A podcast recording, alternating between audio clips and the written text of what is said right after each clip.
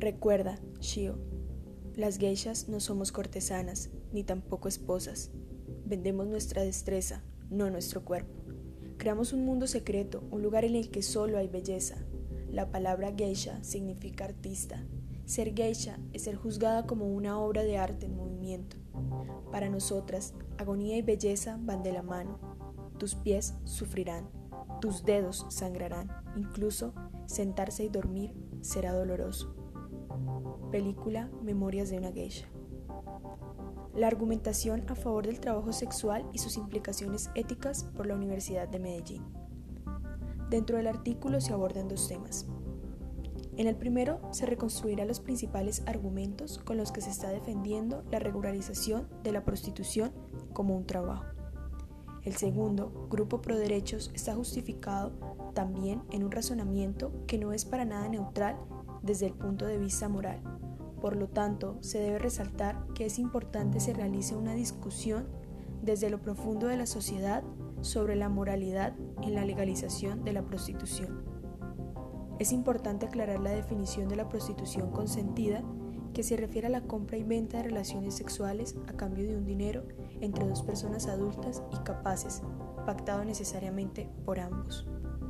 Cabe resaltar que el Estado, como impulsor y garante de los derechos humanos, debe dictar normas cuyo objetivo no sea castigar a las personas implicadas en esta práctica. La inclusión de otro trabajo ayuda al fortalecimiento y crecimiento de la economía colombiana.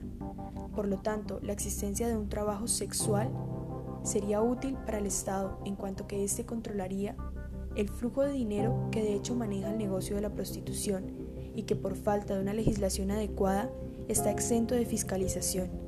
Además, se garantizaría la estabilidad económica de aquellos estados en donde en estos momentos la prostitución y la industria del sexo son fuentes de financiación preferente.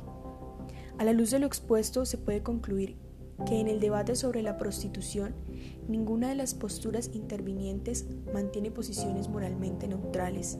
Sin embargo, ambas plantean la cuestión como si se tratase de un problema jurídico, político y económico subestimando la reflexión ética que debería preceder en orden lógico a las demás discusiones.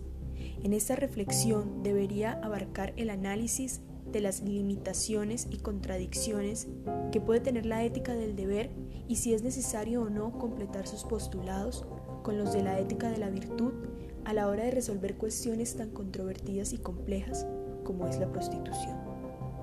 Debería además estudiar si el comportamiento sexual debe ser enjuiciado con los mismos elementos con los que se valora cualquier otra relación humana o si existen razones para considerar que dicho comportamiento posee una estructura y naturaleza específica que justifica su valoración a través de una moral sexual especial.